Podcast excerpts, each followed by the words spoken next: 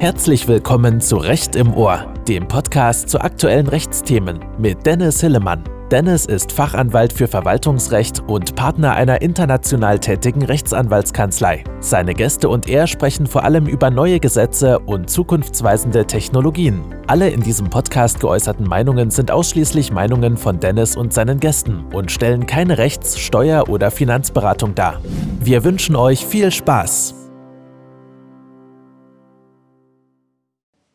Herzlich willkommen, meine Damen und Herren, zu einer neuen Folge von Recht im Ohr. Mein Name ist Fachanwalt für Verwaltungsrecht Dennis Sillemann. Ich bin Partner der Kanzlei Field Fischer. Gemeinsam mit meinem Team berate ich zurzeit viele Unternehmen und Steuerberater zu Themen der Überbrückungshilfen. Dazu halte ich auch viele Webinare bei Steuerberaterverbänden. Wer den fachlichen Austausch sucht, ist herzlich bei, eingeladen, meinem Netzwerk beizutreten. Und zwar habe ich ein kostenloses Netzwerk eröffnet für alle Steuerberaterinnen und Steuerberater und sonstigen prüfenden Dritten für den fachlichen Austausch. Dieses Netzwerk erreichen Sie unter www.überbrückungshilfe-netzwerk.de. Ich wiederhole noch einmal www.überbrückungshilfe-netzwerk.de. Heute möchte ich einen Beitrag mit Ihnen teilen, den die Kollegin Tanja Ehls aus meinem Team und ich zusammengeschrieben haben und der auf der Seite STB Web veröffentlicht wurde. Der Beitrag bezieht sich auf das Thema Fälligkeit und Stundung von Forderungen Dauerbrenner bei den Überbrückungshilfen. Der Link ist auch in den Show Notes. Ich werde den Beitrag vorlesen und parallel kommentieren. Wir starten. Im Rahmen der Schlussabrechnung der Überbrückungshilfen wird ein altes Thema wieder virulent. Die zeitliche Zuordnung von fixen Kostenpositionen. Die Praxis hierzu ist oft sehr unübersichtlich und aufgrund gänzlich unterschiedlicher Auslegung der FAQ durch die Bewilligungsstellen auf dieser Beitrag detailliert eingeht. Ja, da ein ganz kurzer Abbruch. Ne, da gibt es inzwischen wirklich bundesweit einen Flickenteppich. Hier haben wir auch im Zusammenhang mit dem BTE Handelsverband ein Positionspapier veröffentlicht, das sich dagegen wehrt. Für prüfende Dritte erfolgt noch ein Hinweis zum Umgang mit äh, den eigenen Kosten. Zuletzt werden einige Tipps für prüfende Dritte gegeben, wie bestmöglich mit der Thematik umgegangen werden kann. Bei den Überbrückungshilfeprogrammen handelt es sich weit überwiegend um Fixkostenerstattungsprogramme. Entscheidend für die Förderfähigkeit von betrieblichen Fixkosten ist deren zeitliche Zuordnung in dem Förderzeitraum. Obwohl diese Frage in den FAQ und den Vollzugshinweisen eigentlich eindeutig geregelt ist, bestehen doch erhebliche Unsicherheiten in der Praxis. Diese Rechtsunsicherheiten gehen auf gänzlich unterschiedliche Auslegungen der FAQ durch die Bewilligungsstellen zurück. Neben den Auslegungen der Bewilligungsstellen wird auch darauf eingegangen, wie die Steuerberaterkammern versuchen, ihren Mitgliedern den Umgang mit der Thematik zu vereinfachen. Wie zu zeigen wird, wird ist ein bundesweiter Flickenteppich an Regelungen in diesem Punkt allerdings besonders schädlich. Das kann ich nur auch aus meiner Praxis unterstreichen.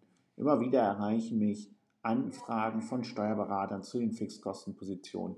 Und ich muss dann ständig erstmal nachgucken, in welchem Bundesland wir sind und welche Regelung da gerade gilt. Also es ist auch für Berater sicherlich ein sehr schwerer Punkt. Ausgangslage nach den FAQ zu den Überbrückungshilfeprogrammen. Die FAQ zu den einzelnen Überbrückungshilfeprogrammen regeln explizit, welche Anforderungen an die zeitlichen Umstände einer Fixpostenposition gestellt werden. Weiterhin sind nach Ziffer 2.4 der FAQ ausschließlich solche Positionen betrieblicher Fixkosten förderfähig, die im Förderzeitraum Anführungszeichen anfallen. Ob sie im Förderzeitraum anfallen, soll sich nach ihrer vertraglichen Fälligkeit richten. Für die Überbrückungshilfeprogramme 2 bis 4 ergänzt ein zweiter Absatz in Ziffer 2.4, dass es für die vertragliche Fälligkeit ausschließlich auf den Zeitpunkt ankommen soll, der sich aus der ersten Rechnungsstellung ergibt. Welche weitere Zahlungsaufforderungen, insbesondere der Zeitpunkt der tatsächlichen Zahlung, sollen hingegen außer Betracht bleiben. Nahezu wortgleich findet sich der Hinweis auf die vertragliche Fälligkeit den Zeitpunkt der ersten Rechnungsstellung auch in den Vollzugshinweisen der Bundesregierung, dort jeweils unter Definition in Absatz 8, sowie in den Förderrichtlinien der Bundesländer.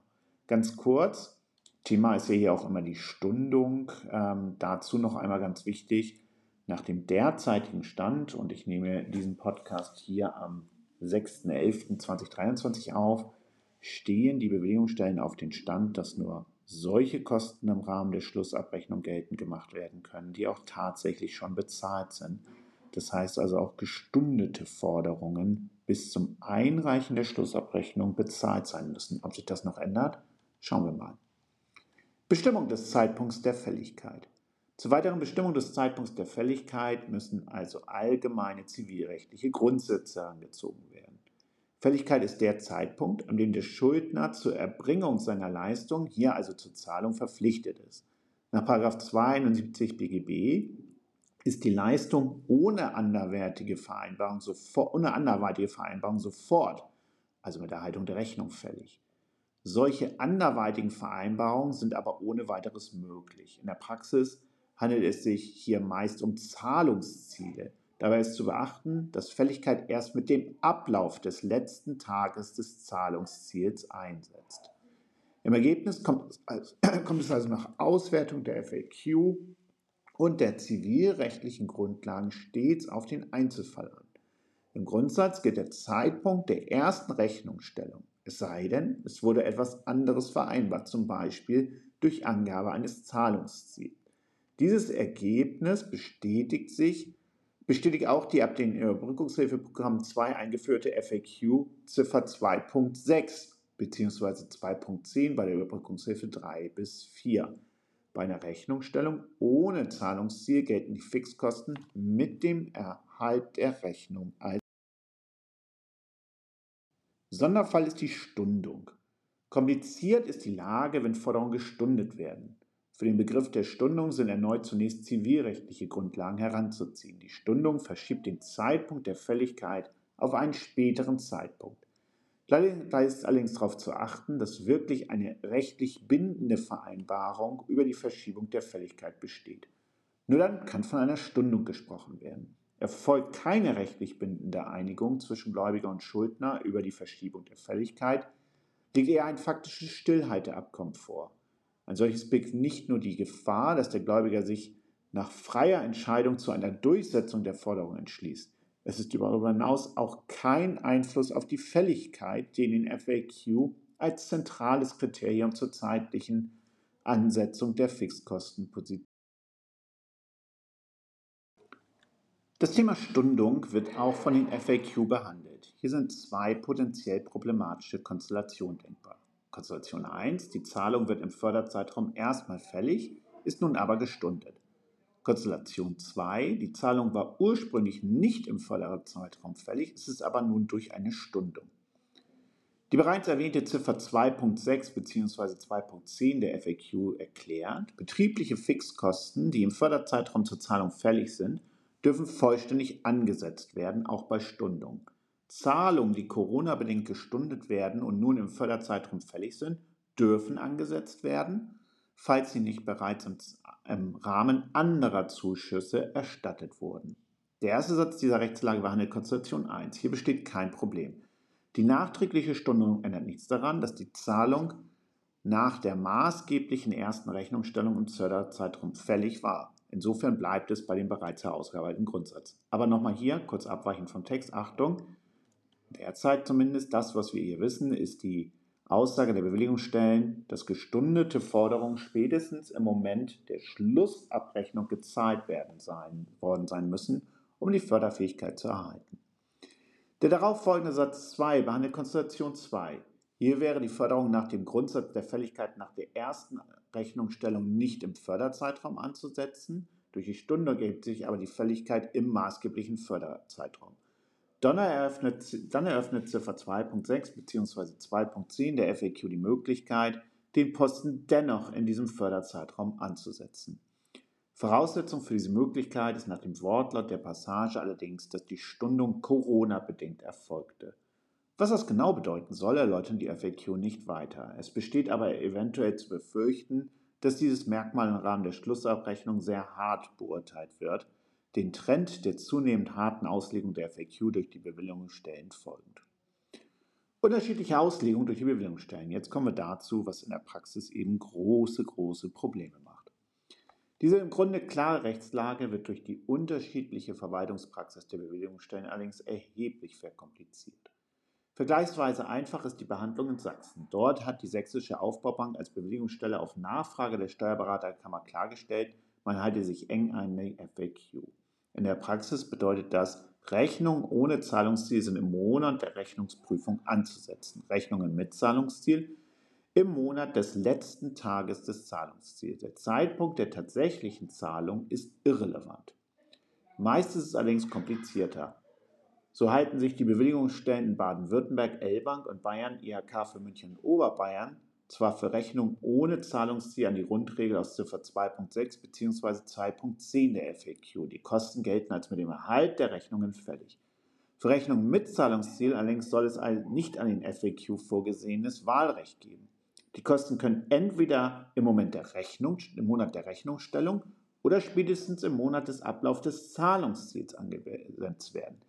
Dieses Wahlrecht müsse allerdings für den Zeit, Förderzeitraum einheitlich ausgeübt werden. Das ist das, was die Steuerberater aus meiner Sicht hier wirklich erheblich belastet, weil das viel Arbeit bedeutet. In Schleswig-Holstein unterscheidet die IBSH innerhalb der Rechnungen mit Zahlungsziel weiter zwischen Konstellation 1, sogenannte feste Zahlungsziele, beispielhafte Formulierung zahlbar an, an, in, Konstellation 2 Rechnungen, die innerhalb einer gewissen Zeitspanne zu begleichen sind, beispielhaft die Formulierung zahlbar bis oder zahlbar innerhalb von.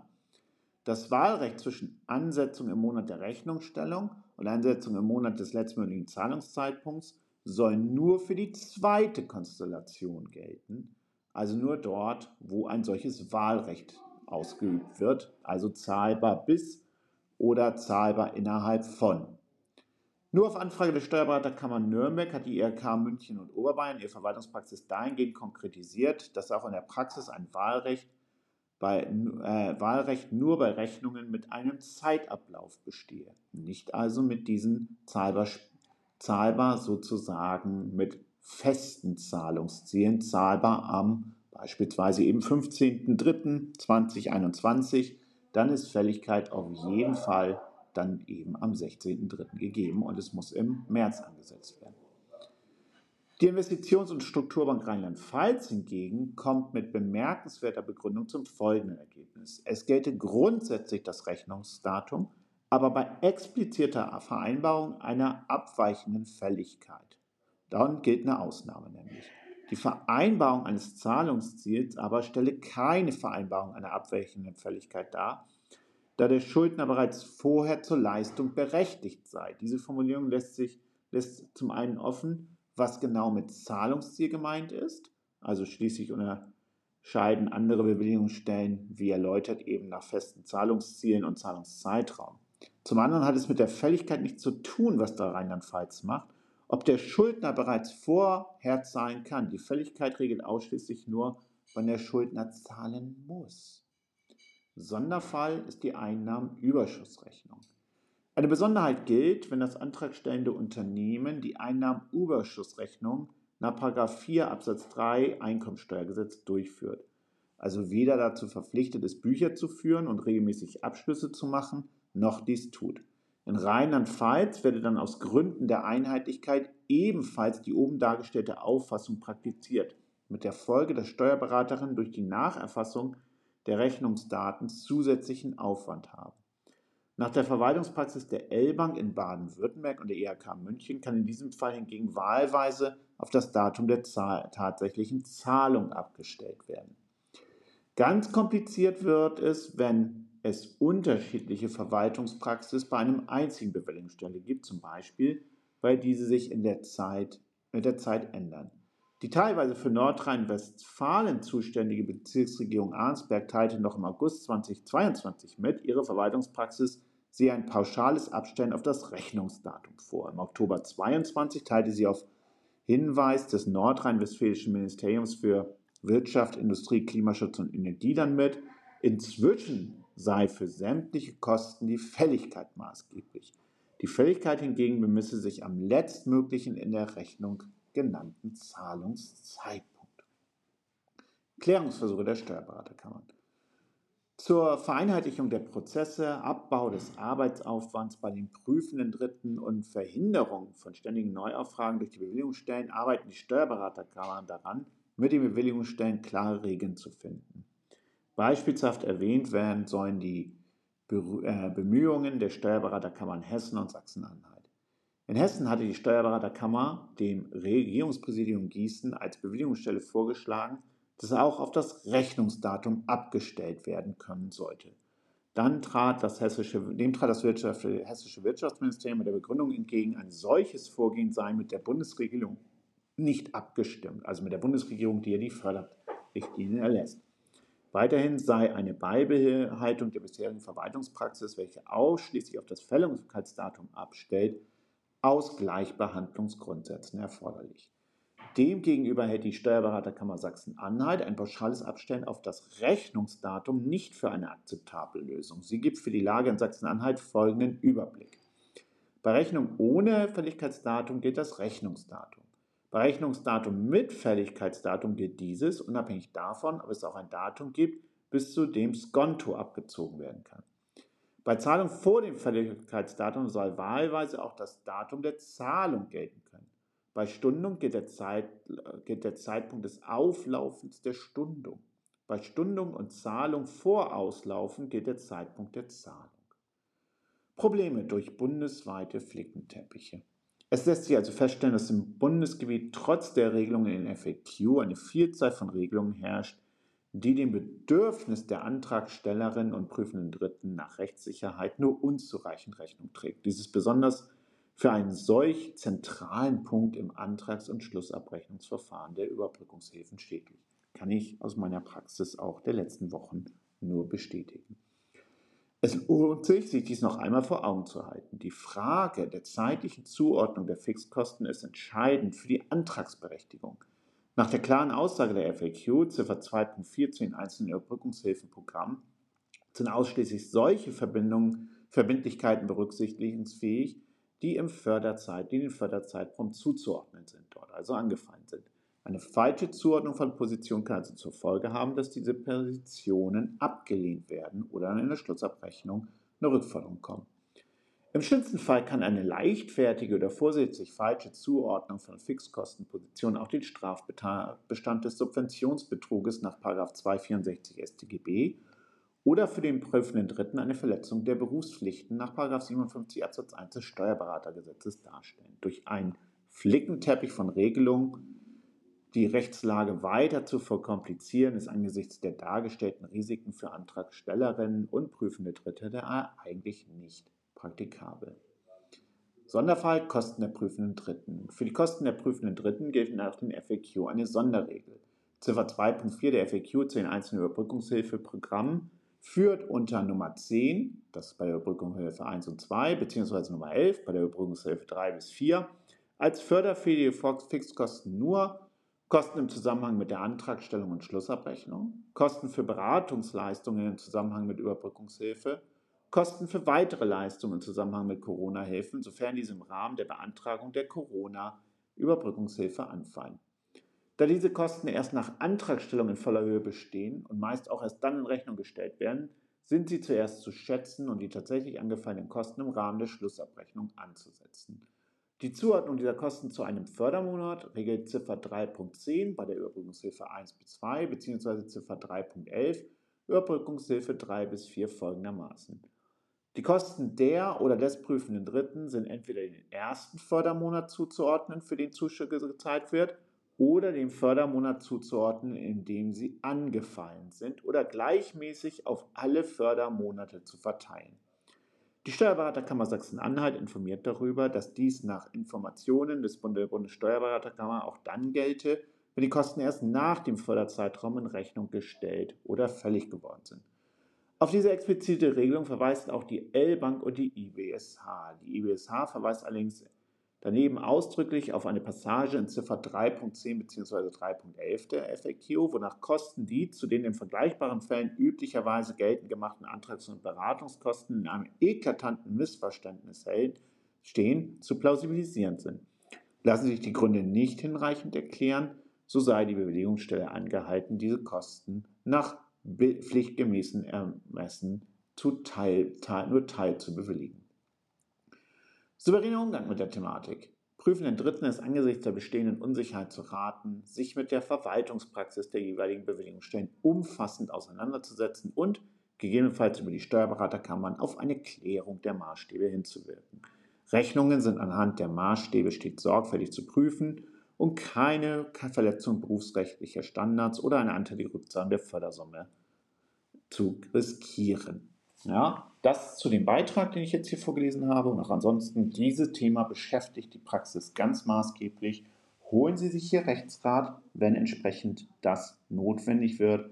Holen Sie sich Rechtsrat, denn hier passiert sehr, sehr viel. Ich informiere über das Thema weiter. Noch einmal die Einladung. Treten Sie dem Netzwerk www.überbrückungshilfe-netzwerk.de bei zu weiteren aktuellen Themen, die wir hier ständig entsprechend besprechen in diesem Netzwerk. Mein Name ist Dennis Hillemann. Ich bin erreichbar unter dennis.hillemann.fieldfisher.com oder Sie können sich mit mir auf LinkedIn verbinden für ein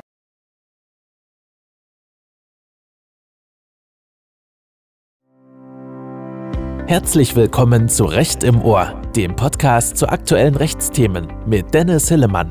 Dennis ist Fachanwalt für Verwaltungsrecht und Partner einer international tätigen Rechtsanwaltskanzlei. Seine Gäste und er sprechen vor allem über neue Gesetze und zukunftsweisende Technologien. Alle in diesem Podcast geäußerten Meinungen sind ausschließlich Meinungen von Dennis und seinen Gästen und stellen keine Rechts-, Steuer- oder Finanzberatung dar.